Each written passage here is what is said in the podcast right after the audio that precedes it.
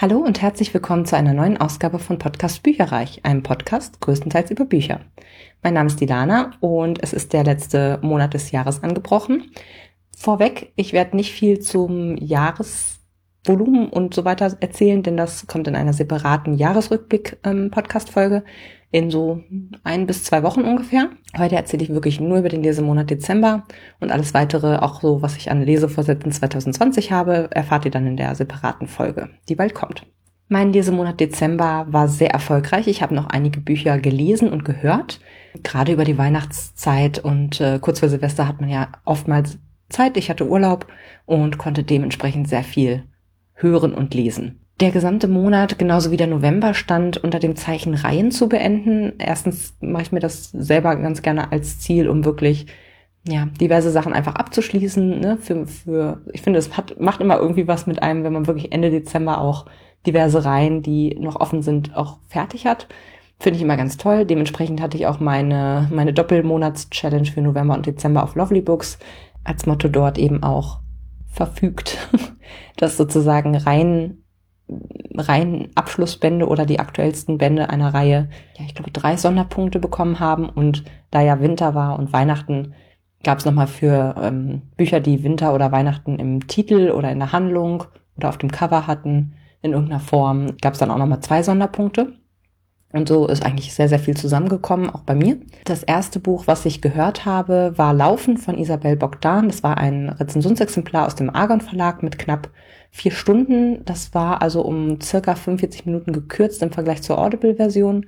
Wurde mir auch parallel quasi als Buch zugeschickt. Aber ich habe es dann doch tatsächlich größtenteils als, oder was heißt größtenteils, ich habe es dann doch tatsächlich als Hörbuch gehört, weil ich das ja auch bestellt hatte. Hat aber total meinen Geschmack getroffen. Erstmal, ich habe es in der ähm, Jahreschallenge auf das Feld Einzelband gesetzt. Da brauchte ich nämlich was Kurzes, Realistisches nach King of Scars und Throne of Glass, was ich halt so vorgelesen hatte, da dementsprechend oder währenddessen gelesen habe und das, da kam das dann sehr, sehr gut zustatten. Gelesen wurde das Ganze von Johanna Wokalek, die war toll, die hat das ähm, ganz aufgeweckt gesprochen, gleichzeitig irgendwie entspannt, das gefiel mir sehr gut. Und ja, wie gesagt, ich habe es halt aus dem Kiwi Verlag gleichzeitig ebenfalls unaufgefordert zugeschickt bekommen. Ich habe auch mal parallel reingelesen. Die Frau Wokalek äh, liest viele Kommata, eher so wie Punkte. Also gedruckt macht das Ganze noch einen stärkeren Eindruck als da ist jetzt gerade ein Gedankenstrang, ne? Also das nennen wir ja auch irgendwie Stream of Consciousness. Das heißt, man hat das Gefühl, man ist in dem Kopf von der Protagonistin und sie erzählt einem halt gerade, oder man, man hört ihre Gedanken, man, man liest ihre Gedanken.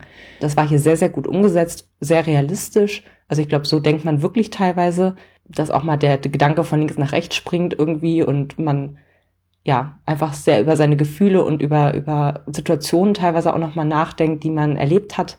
Und wie habe ich da eigentlich reagiert? Das war ja irgendwie Quatsch oder so. Irgendwie ärgert es mich jetzt doch. Also ganz, ganz toll gemacht.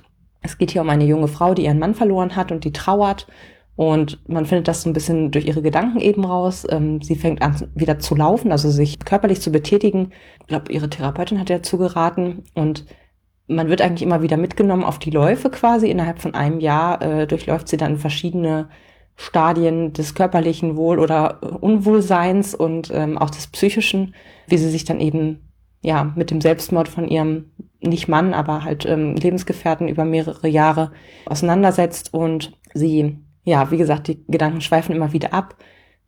Sie durchlebt nochmal Szenen aus der Vergangenheit mit ihrem Mann und auch Sachen, die halt in dem Jahr seit seinem Tod passiert sind, aber auch im Hier und Jetzt, ne? Also ähm, sie, gerade auch beim ersten Lauf ist sie total fertig und denkt eigentlich die ganze Zeit nur, ach, da vorne höre ich auf und da vorne, ne, da äh, ist doch viel zu warm und überhaupt und was passiert hier eigentlich gerade mit meinem Körper? Ähm, das war sehr, sehr gut umgesetzt. Es war sehr ergreifend. Es geht auch um Depressionen, eine Krankheit, die finde ich viel zu wenig in der Gesellschaft als solche ja, akzeptiert und behandelt wird. Und es ist traurig und ergreifend, aber es ist auch witzig. Also sie rastet zum Beispiel das eine Mal total aus, weil auf einem Plakat an der Apotheke steht irgendwie Bachblüten helfen gegen Einsamkeit das war so lustig. Es war wirklich so witzig, weil die sich innerlich so darüber aufregt, dass jetzt Bachblüten gegen Einsamkeit verschrieben werden. Großartig, wirklich richtig lustig. Also wie gesagt, die, die Gefühle Achterbahn äh, gespielt. Es war traurig schön, ne? zwischenzeitlich voller Hoffnung irgendwie. Äh, ich hatte auch Tränen der Rührung in den Augen. Ich habe eigentlich schon während des Hörens geplant, dass ich das Buch nochmal lesen werde und äh, dass ich es auch diversen anderen Leuten noch in die Hand drücken werde, weil es, ich finde, es ist ein ganz tolles Buch, das jeder gelesen haben sollte, außer man ist gerade selber mitten in einer Trauerphase. Ich glaube, das wäre dann nicht so gut, aber ich glaube, jeder kennt dieses Gefühl zu trauern, sei es um einen geliebten Menschen oder ich finde auch, wenn man ähm, Schluss macht mit jemandem oder eben jemand mit einem Schluss macht, ist ja egal. Aber wenn eine Beziehung endet, finde ich, das hat auch immer sehr viel von, da stirbt jemand, da ist jemand aus dem Leben von einem gegangen sozusagen. Und ähm, ja, ich also ich fand es sehr ähm, realistisch, sehr nachvollziehbar, was ganz Besonderes und deswegen gibt's von mir fünf Sterne. Und hier ist ein kleiner Ausschnitt für euch. Und ich Trottel habe noch gedacht, die armen Eltern, die trauern ja ebenfalls. Lass sie, wenn es ihnen ein Bedürfnis ist. Aber diese Selbstverständlichkeit, mit der sie erwartet haben, dass ich ihnen mein Beileid bekunde, aber umgekehrt gar nicht auf die Idee kam, die ging mir vor lauter Schmerz erst viel später auf. Ich verstehe ja, dass Eltern um ihren Sohn trauern, auch wenn sie ihn sonst nicht gerade mit Zuwendung überschüttet haben. Und ich verstehe auch, dass sie die Dinge so haben wollten, wie sie sie eben haben wollten. Aber dass sie mich dabei behandelt haben, als wäre ich höchstens eine Episode in deinem Leben gewesen, das habe ich ihnen wirklich übel genommen. Dass sie offenbar überhaupt nicht auf die Idee kamen, dass es mir genauso dreckig geht wie ihnen vielleicht noch dreckiger. Denn in ihrem Alltag hast du längst keine Rolle mehr gespielt, in meinem schon. In jeder Sekunde meine ich, du müsstest jetzt die Tür aufmachen. Jede Sekunde will ich dir etwas erzählen, jede Sekunde fehlst du. Ich kaufe immer noch zu viel ein. So viel hast du doch gar nicht gegessen. Aber ich habe immer zu viel von allem. Zu viele Karotten, dauernd kaufe ich aus alter Gewohnheit Karotten. Ich habe mich nie richtig daran gewöhnt, dass du Wurzeln gesagt hast. Die hast du gerne gegessen, roh, manchmal bereits zum Frühstück. Und ich habe immer welche gekauft und jetzt verfaulen mir die Wurzeln, aber ich habe nicht nur zu viele Wurzeln, sondern auch zu viel Liebe. Ich weiß gar nicht, wohin mit der Liebe. Die kann ich ja nicht einfach auf jemand anderen kippen. Als nächstes habe ich eine Subleiche erlöst, und zwar Marcos und der Zauber des Augenblicks von Albert Espinosa aus dem Urstein Taschenbuch Verlag mit 208 Seiten. Ich habe es eingetragen in der Jahreschallenge auf dem Feld mit unter 250 Seiten. Das war also schnell gelesen, mm, aber das war auch gut so, denn es hat mir nicht sehr gut gefallen. Der Klappentext lautet, und den finde ich ganz gut, weil es erklärt noch besser, als ich es mit meinen eigenen Worten könnte, worum es eigentlich geht. Ähm, der Klappentext lautet, wenn die Madrider Polizei Hilfe braucht, ruft sie Marcos, denn er hat eine ganz besondere Gabe. Er kann die zwölf wichtigsten Erinnerungen eines Menschen sehen und damit auch seine Taten. Doch in dieser Nacht ist alles anders. Markus hat keine Macht über den rätselhaften Jungen, einen attraktiven, aber schweigsamen Jugendlichen, der ihm auf dem Polizeipräsidium gegenüber sitzt. Doch der Junge scheint ihn zu kennen. Er weiß, dass Markus in dieser Nacht vom Tod seiner Mutter erfahren hat, die er sehr vermisst und dass er eine schöne junge Frau gesehen hat, die ihm nicht mehr aus dem Kopf geht. Gemeinsam begeben sie sich auf eine abenteuerliche Reise. Dadurch habe ich eine Erwartungshaltung gehabt, dass es eine magische Atmosphäre irgendwie ist, dass es eine jugendliche Schreibweise, sonst aber irgendwie in unserer Welt halt spielt. Und es kam was ganz anderes. Es war Science Fiction, ähm, denn in der Welt oder in der Zeit ist es en vogue, sich von der Last oder der Fähigkeit des Schlafens zu befreien. Da gibt's halt irgendwie eine Spritze für. Und der Protagonist überlegt halt, ob er sich die setzen lassen soll oder nicht. Der Erzählstil fand ich leicht altbacken und die Erzählung war super doll auf Sex fokussiert. Also es besteht eigentlich quasi nur noch aus abschweifenden Gedanken. Handlung selber war gar nicht so viel, fand ich. Äh, vor allen Dingen keine abenteuerliche Reise. Der schweigsame Jugendliche ist übrigens ein Außerirdischer, der ist auf die Erde gekommen und die Medien kriegen da jetzt langsam Wind mit. Zuvor wurde er schon monatelang geheim festgehalten und gefoltert und der Protagonist soll jetzt nun Klarheit ähm, schaffen, ob das wirklich ein Außerirdischer ist oder nicht, weil die bisherigen Untersuchungen konnten das jetzt nicht sicher bestätigen. Sie haben quasi nur rausgefunden, dass seine Knochendichte und ja, die, die, also seine Knochendichte ist ungewöhnlich und die Art und Weise, wie er quasi auf die, auf der Erde aufgetaucht ist, ist ungewöhnlich. Der Protagonist glaubt, dass er einer ist, aber seine Gabe funktioniert bei ihm auch nicht wirklich, weil der Außerirdische verwendet die quasi gegen ihn und sieht dann seine zwölf wichtigsten Erinnerungen und Taten. Ja, wie gesagt, von der Handlung her, es war eigentlich nur ausschweifende Gedanken an die Mutter von früher aber eine abenteuerliche Reise kann ich dem wirklich bei, beim besten Willen nicht abge, abgewinnen. Er fährt halt ein paar Mal Taxi und das war's. Stattdessen, wie gesagt, er macht halt, der Protagonist macht halt auch alles Mögliche, außer diesem Außerirdischen zu helfen irgendwie. Er malt erstmal ein Bild, das er schon seit Jahren vor sich her schiebt, denkt immer wieder, wie gesagt, über das Leben mit seiner Mutter nach und auch über diese Frau, die er jetzt gerade gesehen hat oder von seinem Balkon aus gesehen hat. Ja, und eben diese Frage, ob er sich diese Anti-Schlafspritze geben lassen soll oder nicht, um halt für immer die Fähigkeit zu verlieren zu schlafen der Schluss drehte dann richtig ab. Also es war von mehreren Leben die Rede, die man auf unterschiedlichen Planeten verbringt es war so merkwürdig und sinnfrei irgendwie. Also ich fand das Buch sehr, sehr komisch. Der Autor ähm, ist übrigens äh, ganz interessant, das ist der Erschaffer vom Club der Roten Bänder, diese Serie auf Vox. Ähm, das basiert quasi auf einem autobiografischen Buch von ihm, denn er hat zwischen 14 und 24 Jahren war er an Krebs erkrankt und verlor auch ein Bein, einen Lungenflügel, Teil seiner Leber, mega krass eigentlich. Wusste ich auch gar nicht. Das hat jetzt aber mit dem Buch überhaupt nichts zu tun. Ja, und ich finde, man muss es nicht gelesen haben. Drei Sterne für diese Subleiche. Als nächstes habe ich ein weiteres kurzes Hörbuch gehört, und zwar Kein Scherz von Dieter Nuhr. Das war ein Rezensionsexemplar aus dem Wortart Verlag und ein Live-Mitschnitt, insofern ungekürzt und vom Autor selbst vorgetragen quasi, und hatte eine Laufzeit von circa zwei Stunden. Das ist quasi ein Live-Programm von Dieter Nuhr eben gewesen. Ich kenne ihn ja nur aus dem Fernsehen, ähm, habe das ein oder andere Mal nur im ersten gesehen oder halt seinen Jahresrückblick und habe mich eigentlich immer sehr gut amüsiert. Ich finde, da geht er auch sehr pointiert und, und klar an aktuelle Ereignisse heran und ähm, ja, macht das Ganze im Grunde recht kabarettistisch. Und jetzt war ich einfach mal gespannt, worüber er in einem, ich sag mal, eigenen und recht langen Programm spricht, ähm, wo er eben solo den Abend dann füllt. Die Themen selbst spielten dann auch eigentlich im Bereich so Alltag, Politik, Gesellschaft. Aber es war auch ein recht persönliches Programm rund um Werte, zum Beispiel um Gender Identity, sexuelle Ausrichtung, Religion, Autofahren äh, versus Klima, Veganismus, Ernährungsgewohnheiten und so weiter und so fort. Und da muss ich sagen, dass seine Werte und Meinungen doch recht konservativ ausfallen, fand ich. Manchmal sogar ein bisschen klischeehaft. Also so nach dem Motto, der alte weiße Mann, der Gichterscheinungen bekommt, wenn er mal eine Woche lang vegetarisch isst. Und der halt auch für Muslime nicht auf Alkohol auf einer Schulparty verzichten möchte. Und überhaupt Silvesterfeuerwerk macht der Spaß, also scheiß auf die Umwelt ja, klar kann man das sagen und propagieren, ist halt seine Meinung so.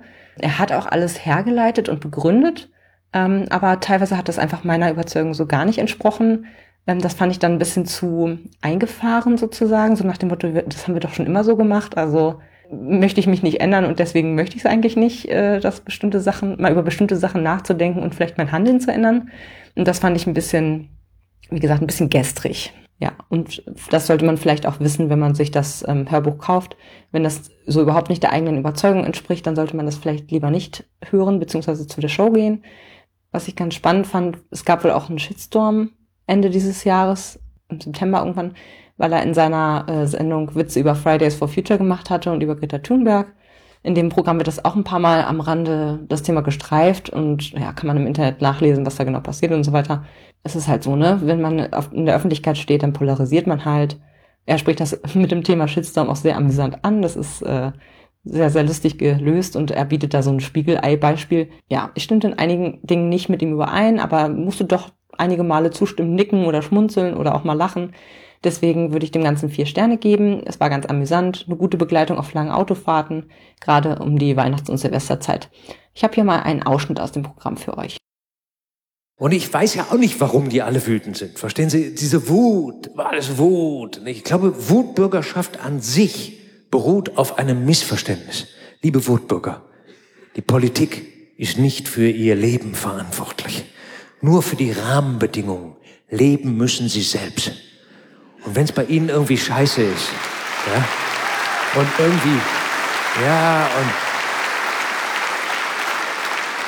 Es gibt ja viele Leute, nicht? Da, da, ist alles irgendwie beruflich, irgendwie nicht und die Verdauung und untenrum äh, und dann schimmelt auch noch der Duschvorhang. Da kann die Politik nichts für. Das ist so einfach. Duschvorhänge schimmeln ab und zu. Nicht? Da kann man nicht sagen, mein Duschvorhang schimmelt und die Merkel macht nichts. Ja, das ist, äh, da liegt ein Irrtum vor. Frau Merkel fehlt die Kompetenz und das Mandat, um sich um ihren Duschvorhang zu kümmern. Die Kanzlerin ist nicht die persönliche Pflegekraft jedes einzelnen Bürgers. Da wird die Politik auch überfordert. glaube, viele Wähler haben der ganzen Politik gegenüber völlig überzogene Ansprüche. Was bilden die sich eigentlich ein? Dass die Allgemeinheit für sie verantwortlich ist und ihnen ein gutes Leben ermöglicht? Was glauben diese Menschen, wenn sie morgens aufstehen und jeden Morgen denken, boah,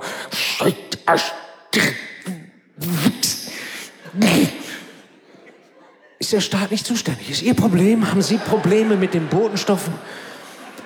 Kann man was einnehmen? Es hilft, wirklich. Ich sehe das bei meiner Mutter. Ja, viele glauben, der Staat sei dafür zuständig, dass es ihnen gut geht, fordern ein bedingungsloses Grundeinkommen, weil sie sagen, ich will nicht zum Arbeiten gezwungen werden, hat der Habeck gesagt. Wir wollen nicht, dass Menschen zum Arbeiten gezwungen werden. Das ist ein Missverständnis. Niemand muss bei uns arbeiten. Keiner wird gezwungen. Man darf bei uns den ganzen Tag nichts tun. Man sollte nur nicht erwarten, dass pünktlich jemand zum Füttern vorbeikommt. Das ist alles. Ja? Und dann. Es ist vollbracht. Ich habe Herrscherin über Asche und Zorn aus der Throne of Glass Reihe von Sarah J. Maas im Dezember gelesen und somit die Throne of Glass Reihe erfolgreich beendet. Das war ein Rezensionsexemplar aus dem DTV Verlag mit 1104 Seiten. Deswegen habe ich es auch im November bereits begonnen gehabt und ich habe das Ganze platziert auf dem Jahreschallenge-Feld. Buch hat eine Karte innen und konnte es eben auch als reinen Abschluss für Sonderpunkte im November und Dezember in der Monatschallenge benutzen. Weil das Buch so unfassbar dick ist, habe ich es relativ lange vor mir hergeschoben. Das ist ja schon im Juni erschienen. Aber es gab eigentlich gar keinen Grund dazu, denn es war wirklich spannend geschrieben und so lange hat es dann doch nicht gedauert, sag ich jetzt mal. Im Grunde war es so ein bisschen wie die Herr der Ringe-Filme. Epische Schlachten, auswegslose Situationen, Kameradschaft, Liebe, witzige Wortgeplänkel. Das hat es also alles. Ähm, an manchen Stellen war es mir persönlich too much bisschen zu schnulzig oder übertrieben. Ähm, Gerade so diese cool, lustigen Unterhaltungen fand ich sehr konstruiert. Oder auch, es gab so eine Szene, nur jetzt als Beispiel, da fällt ein wirklich gestandener Mann, der geht gedanklich auf die Knie, weil eine Frau ihm seine, ihre Liebe gesteht und ja, also wie gesagt, war mir teilweise ein bisschen zu kitschig. Ja, gerade auch, weil es kaum Singles gibt, sondern jeder Protagonist und jeder Protagonistin bekommt einen Love Interest komme, was da wolle. Alle heiraten, kriegen Kinder in diesem letzten Band. Also das war mir tatsächlich ein bisschen zu schnulzig an einigen Stellen. Und man hätte sicherlich auch noch ein, zwei Stellen kürzen können. Es passiert unglaublich viel in diesem letzten Band, vor allem halt Schlachten und deren Vor- und Nachbereitung, muss man auch sagen. Und durch die vielen Charaktere, die jetzt in den anderen Büchern ja eingeführt und, und, vertieft wurden, die hatten jetzt alle unterschiedliche Aufgaben innerhalb dieses Riesenkriegs sozusagen. Und bis die alle dann zur finalen Schlacht zusammengekommen waren, äh, hat es gedauert. Deswegen war das Buch an der einen oder anderen Stelle ein bisschen zu lang für mich. Aber alles in allem spannend, amüsant, liebevoll, toller Abschluss von dieser gut geschriebenen Reihe, voller Magie, cooler Charaktere und fantastischer Wesen. Ich kann die gesamte Reihe empfehlen, würde diesem Buch aber gut gemeinte vier Sterne geben. Kurz vor Weihnachten haben wir dann eine Leserunde begonnen zu 28 Tage lang von David Safir. Ist aus dem Argon Verlag. Sieben Stunden und elf Minuten Laufzeit war gekürzt und es war eine Leserunde mit Anna die letzte dieses Jahr leider Gottes, aber da ist nächstes Jahr noch etwas geplant und das äh, wird dann in der nächsten Episode genauer erläutert. Äh, ich habe das Ganze auf dem Jahreschallenge-Feld ein Buch, das ein bedeutendes oder bekanntes historisches Ereignis behandelt, ähm, besetzt. Das hat ganz gut gepasst und ich glaube, es spielte auch im Winter. Deswegen konnte ich es auch nochmal auf dem, ja, für die Monatschallenge nochmal benutzen, für Sonderpunkte. Gelesen war das Ganze von Maria Koschny, die war gut. Die hatte eine helle, glasklare Stimme, nicht zu erwachsen, nicht zu jugendlich. Das hat sehr gut zu dem Alter von der Protagonistin gepasst. Sie hat zum Beispiel auch die Tribute von Panem gelesen und auch viel von Sophie Kinsella bei Audible, ca. 48 Titel. Ja, hat das sehr, sehr gut gemacht, gibt's nicht zu meckern. Es wird jetzt hier in diesem Buch die Geschichte einer 16-jährigen Jüdin aus dem Warschauer Ghetto erzählt. Sie heißt Mira und schmuggelt Lebensmittel, um ihre Mutter und ihre kleine Schwester im Ghetto durchzubringen, begibt sich dabei regelmäßig in Lebensgefahr und ein Junge, der im Widerstand kämpft, rettet sie aus einer brenzlichen Situation. Als die Lage im Ghetto dann immer schlimmer und gefährlicher wird und es wird immer klarer, dass alle Juden umgesiedelt und umgebracht werden sollen, schließt sie sich dem Widerstand an. 28 Tage lang können die Kämpfer eben Widerstand leisten das war mir ehrlich gesagt gar noch nicht so bewusst. Also ähm, es war sehr lehrreich, dieses Buch, tief bewegend, mitreißend, wirklich einfühlsam geschrieben, gut recherchiert. Man litt total mit Mira und den anderen mit, weil es wirklich vielen realen Personen ja wirklich so passiert ist und diese sch ähm, schrecklichen Dinge sind wirklich so geschehen und sowas krasses kann sich einfach keiner ausdenken. Es macht einfach traurig, es macht betroffen. Es bleibt aber trotzdem so, so wichtig, darüber zu lesen und sich auszutauschen und ja, vom Zeitpunkt her, so in der Vorweihnachtszeit und Weihnachtszeit, war jetzt vielleicht nicht der beste Zeitpunkt dafür. Nichtsdestotrotz, wie gesagt, ein wichtiges Buch. Ja, ich fand es sehr bemerkenswert, vor allem von dem Autor, ehrlich gesagt, weil der ist ja sonst so für seichte, lustige Literatur irgendwie bekannt. Und ja, das hat jetzt sehr gut zu ihm gepasst. Ich finde, das sollte er öfter machen. Mal kurz von Amazon aus, äh, falls ihr nicht wisst, wer David Safi ist, 1966 äh, geboren, zählt zu den erfolgreichsten Autoren der letzten Jahre. Seine Romane, darunter Mises Karma, Jesus liebt mich, Happy Family und Mu, erreichten Millionenauflagen. Auch im Ausland sind seine Bücher Bestseller. Und dann war noch Drehbuch, Drehbuchautor, tralala, er lebt und arbeitet in Bremen, ist verheiratet, hat zwei Kinder und einen Hund. Ja, wie gesagt, also ich habe irgendwann mal Mises Karma von ihm gelesen, fand das total blöd, ehrlich gesagt. Also es war mir viel zu klamaukig. Und ja, diese Art von Roman passt deutlich besser irgendwo. Und ja, ich fand das Buch insgesamt gut, in sich schlüssig. Es war aufrührend, wichtig zu lesen. Ein zweites Mal würde ich es nicht unbedingt lesen.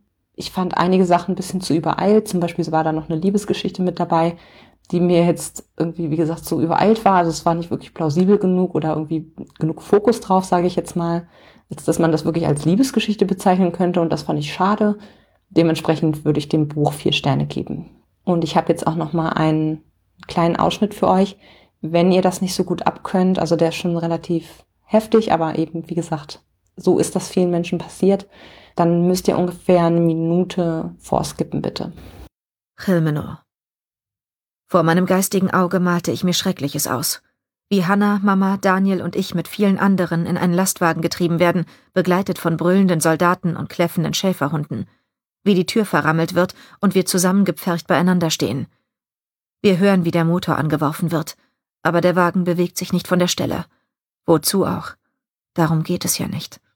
Es geht um die Abgase, und die werden in das Innere geleitet. Erst sind die Menschen verblüfft, die Schlaueren begreifen schnell, worum es geht, und sie schreien.